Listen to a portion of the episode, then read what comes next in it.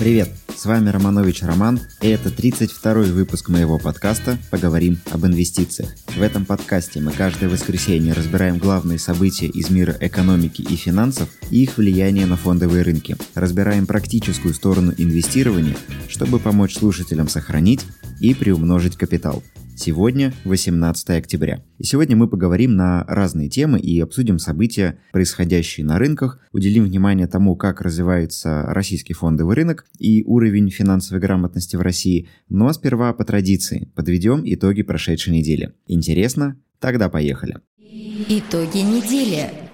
Итак, на прошедшей неделе индекс московской биржи упал на 1,2%. Доллар прибавил 1,3% и закрылся на уровне 77 рублей 92 копейки за доллар. Американский индекс S&P 500 упал на 0,63, нефть прибавила 0,52, а золото упало почти на 1,5%. Одним из главных событий на российском фондовом рынке на прошедшей неделе стала новость о том, что Яндекс и Тинькофф Банк передумали объединяться.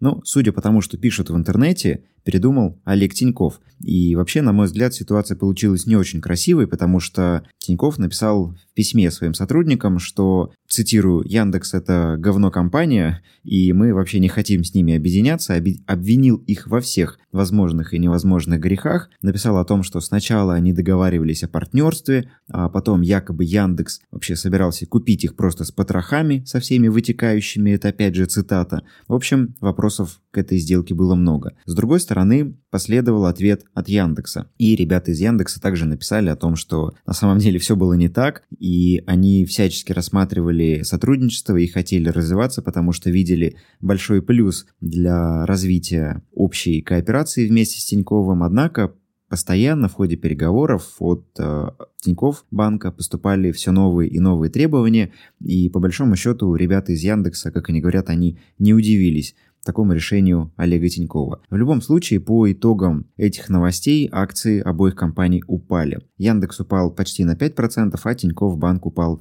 на 3%. Конечно, это не очень хорошо, потому что с точки зрения развития обоих компаний им было бы здорово объединиться, если бы они смогли найти общий язык. Об этом мы тоже уже говорили в одном из прошлых выпусков. С другой стороны, а, некоторые пишут о том, что это происки Сбербанка, который сопротивляется появлению нового сильного конкурента, а Яндекс э, в сотрудничестве с Тиньковым при правильном подходе были бы, на мой взгляд, намного интереснее для потребителя, чем кооперация Сбербанка и Мейла. Но это мое личное субъективное мнение. Здесь я, конечно, могу ошибаться и никому свою точку зрения не навязываю. В любом случае, на прошедшей неделе в борьбу за Тинькофф Банк вступил МТС, и некоторые телеграм-каналы писали о том, что это происки все того же Сбербанка, потому что Сбербанк активно кредитует АФК-систему, а МТС принадлежит АФК-системе. В общем, такая Санта-Барбара на российском рынке, жертвой которой в итоге стали акционеры. Еще есть некоторые мысли, которые, опять же, связаны с Яндексом и с его историей и историей его сделок и новостей, которые вокруг него происходят. Яндекс неоднократно подвергался новостным атакам с разных э, уровней, в том числе и правительственные атаки, когда когда выпускали новости о каком-то новом законе,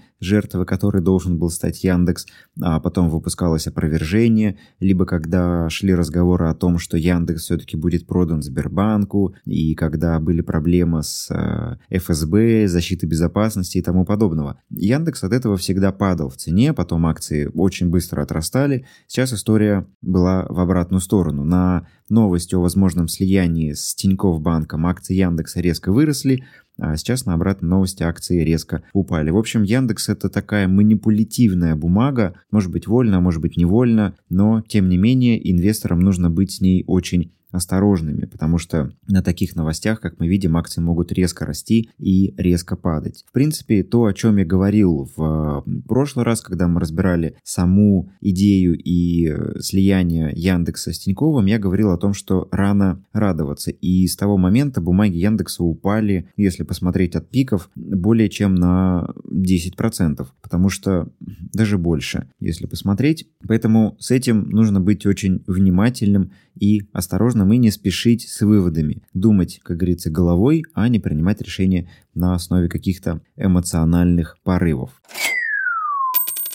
Что касается отчетностей и сезона отчетности, который сейчас проходит. В прошлый раз мы говорили о том, что начинается сезон отчетности и выделяли на неделю, которая вот уже закончилась, э, такие бумаги, как инвестбанковское направление, это Morgan Stanley, Goldman Sachs, и мы говорили о транспортной компании JB Hunt. Сейчас давайте поговорим о том, как они отчитались. Банки отчитались отлично. И Morgan Stanley, и Goldman Sachs отчитались о росте выручки, о росте чистой прибыли. Morgan Stanley отчитался очень хорошо и за прошедшую неделю вырос на 5%. Goldman Sachs показал рост чистой прибыли на 70% выше, чем этого ожидал рынок, но несмотря на эти новости, бумаги банка упали на 1% по итогу недели. Поэтому вот такой, казалось бы, не совсем понятный рынок, да, когда бумага растет намного лучше ожиданий, но тем не менее она не показывает роста в цене. И другой пример. Компания JB Hunt, транспортная, которую мы тоже выделяли, и я говорил о том, что транспортные компании могут показать хороший рост на фоне роста грузоперевозок, на фоне восстановления экономики. Тем не менее, компания JB Hunt отчиталась хуже, чем от нее ожидал рынок с точки зрения чистой прибыли. Выручка у компании оказалась выше ожидания, а вот чистая прибыль оказалась немного ниже. И бумаги на фоне вот этой отчетности, не оправдавшие ожидания, упали на 9% по итогу торгов в пятницу. Именно в пятницу был ее отчет. При этом все показатели бизнеса показали рост. На 30% компания ждет роста в 2021 году, на 16% рост в 2022 году. В зависимости от сектора перевозок компания показала прирост на 10-15% в этом квартале относительно прошлого года. Тем не менее, эти цифры, несмотря на их рост, оказались хуже, чем этого ожидал рынок. Ну и рынок посчитал, что раз компания не оправдала ожиданий, то от ее акций нужно избавиться, и акции упали на 9%. Я считаю, что это эмоциональное падение, и в растущем бизнесе, который показывает рост выручки и рост чистой прибыли, такая реакция, она весьма эмоциональная, и вполне вероятно, что JB Hunt может стать хорошим кандидатом на восстановление на предстоящих неделях. Но в целом за сектором нужно следить и посмотреть, как отчитаются другие компании. Об этом мы тоже будем говорить в следующих выпусках на предстоящей неделе из значимых транспортных компаний, за кем стоит смотреть, я, наверное, никого не выделю. А вот из тех, кого бы я выделил на предстоящую неделю, это IBM, которая читается 19 октября. У них э, может очень хорошо показать себя облачное направление, на котором они должны сделать хорошие деньги, которое должно, по моим ожиданиям и прогнозам, вырасти сильнее, чем э, этого ждет рынок. Опять же, в угоду удаленке и э, в угоду тому, что сейчас происходит на рынках. Э, Netflix отчитается 20 октября. Сам Netflix с точки зрения фундаментального подхода мне не нравится, и я об этом тоже неоднократно писал и говорил, но Netflix может быть интересен с точки зрения слабого доллара, который был весь квартал. У Netflix большая часть выручки сейчас приходит из-за пределов Америки, соответственно, слабый доллар должен поддержать финансовые результаты, но с другой стороны, на результаты и на динамику Netflix большое влияние будет оказывать рост пользовательской базы. Учитывая то, что в этом квартале запустились Disney+,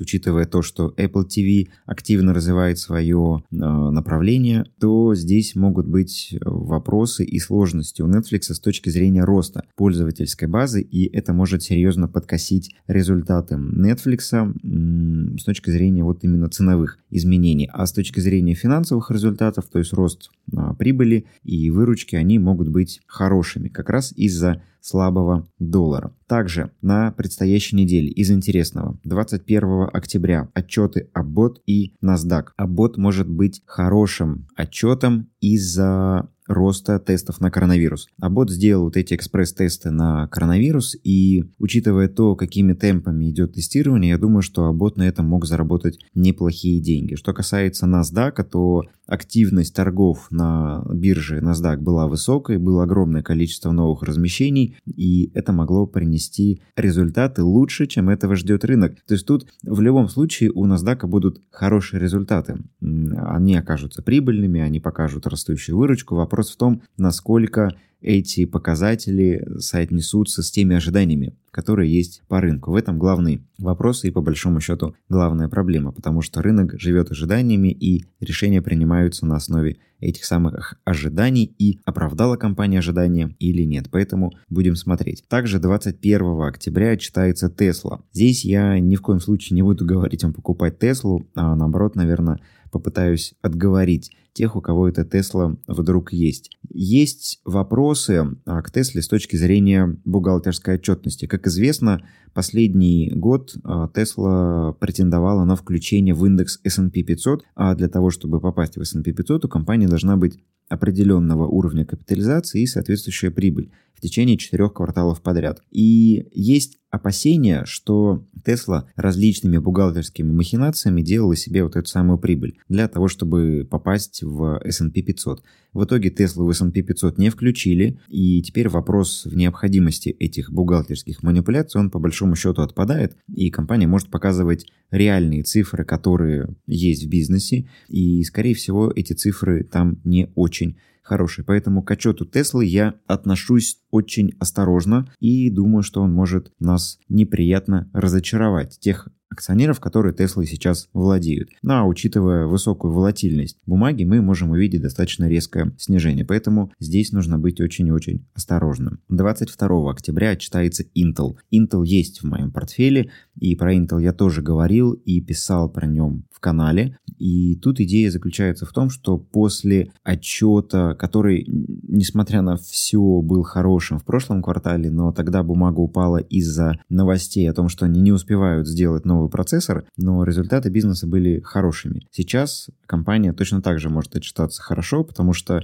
бизнес сам по себе процветает и растет, то есть растут заказы, растет выручка, растет прибыль в бизнесе. И здесь э, важно на, посмотреть на те комментарии, которые компания выпустит относительно перспектив вот этих самых будущих процессоров. Возможно, компания объявит о новой программе байбека, об очередной. Возможно, они объявят о новой дивидендной политике. Может быть, они сделают какое-то заявление о переносе части своего производства в аутсорс. Ну, к примеру, тот же Taiwan Semiconductor может принять э, заказы от Intel и делать вот эти новые 7-нанометровые процессоры на базе Taiwan Semiconductor. Это все может быть. В любом случае, за отчетностью Intel я буду смотреть внимательно. Мы уже по этой позиции в плюсе. И я думаю, что на фоне вышедшей хорошей отчетности этот плюс окажется еще больше. Но опять же, это мои ожидания, и все, что я здесь говорю, это ни в коем случае не является инвестиционной рекомендацией, а служит лишь моим мнением и моими мыслями. Поэтому при принятии решения определяйте точки входа и выхода и бумаги для входа и выхода самостоятельно.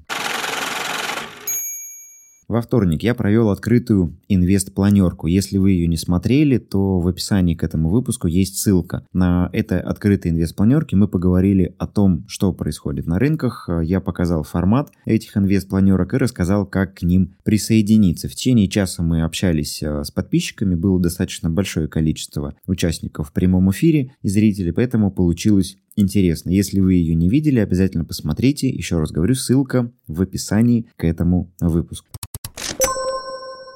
Ну а теперь перейдем к главной теме, которую сегодня я хотел с вами обсудить. Это новость о том, что на московской бирже снова выросло количество новых инвесторов. В сентябре на московской бирже открыли счета 610 тысяч человек, а общее количество счетов достигло 6 миллионов 800 тысяч. Когда я начинал работать на фондовом рынке в 2007 году, столько счетов открывали за год. Теперь же столько открывают за месяц. Также растет активность. В сентябре более 1 миллиона человек совершили сделки на бирже, при том, что в течение первого полугодия среднее количество активных счетов было чуть меньше 400 тысяч. Поэтому здесь налицо рост активности на фондовом рынке. Все это благодаря усилиям наших брокеров и банков, которые активно привлекают людей на рынок. Все это благодаря действиям нашего Центробанка, который путем снижения ключевой ставки снижает ставки по вкладам и тем самым выталкивая людей на фондовый рынок. Но во всем этом есть важные нюансы. Конечно, уровень финансовой грамотности, несмотря на то, что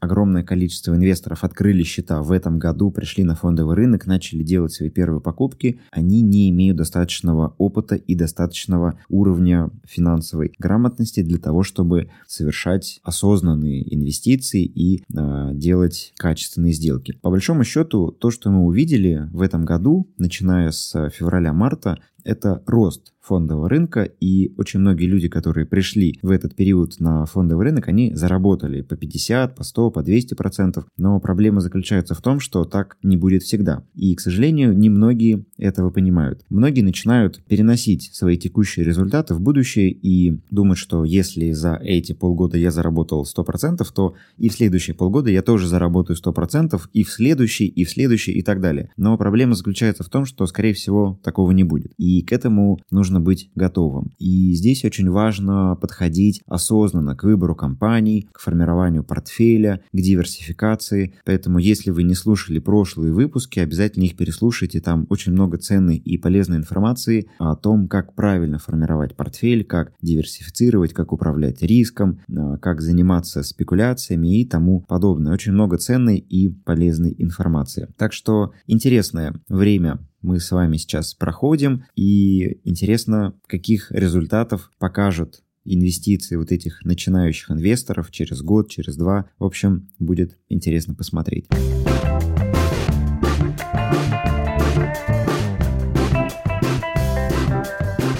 Также интересно посмотреть, и интересные выводы я сделал относительно уровня финансовой грамотности в России, когда изучил отчет ОСР об уровне финансовой грамотности в мире. В этом исследовании аналитики ОСР общались с жителями из 26 стран-членов ОСР на предмет финансовой грамотности и финансового поведения. Согласно отчету, Россия заняла шестое место после Гонконга, Австрии, Германии, Польши и Эстонии по уровню финансовой грамотности. Это, конечно, приятно. Однако по уровню финансового поведения или применения этих знаний Россия занимает пятое место, но уже с конца, опережая Италию, Венгрию, Черногорию и Колумбию. То есть, с одной стороны, мы все знаем, как правильно нужно обращаться с деньгами, мы знаем, что нужно иметь подушку безопасности, мы знаем, что нужно копить, мы знаем, что нужно инвестировать, но этого не делаем. Вопрос в том, почему. Кто-то боится, кто-то сомневается, кто-то... Есть, знаете, такая позиция, что зачем инвестировать, мы все равно до пенсии не доживем, рано умрем, и вот я пока работаю, я буду работать, а потом, как наступит пенсия, то вот кто-то возьмет резко и умрет, считай, да.